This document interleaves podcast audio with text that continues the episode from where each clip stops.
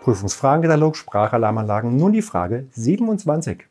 Wir befinden uns im Bereich Sprachalarmanlagen allgemeine Kenntnisse. Die Frage ist, die Produktbestandteile einer Sprachalarmanlage müssen folgenden Normen entsprechen.